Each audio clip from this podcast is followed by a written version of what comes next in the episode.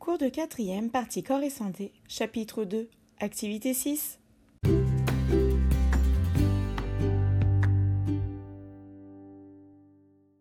Bonjour à tous, j'espère que vous allez bien.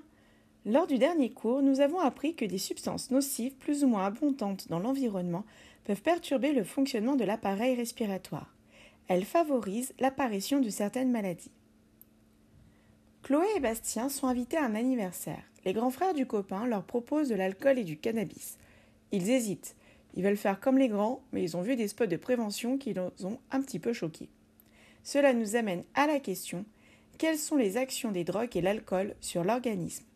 Pour y répondre, vous avez revu le fonctionnement du système nerveux et vous avez réalisé une carte d'idées expliquant l'action d'une drogue sur l'organisme en réalisant une, une recherche documentaire.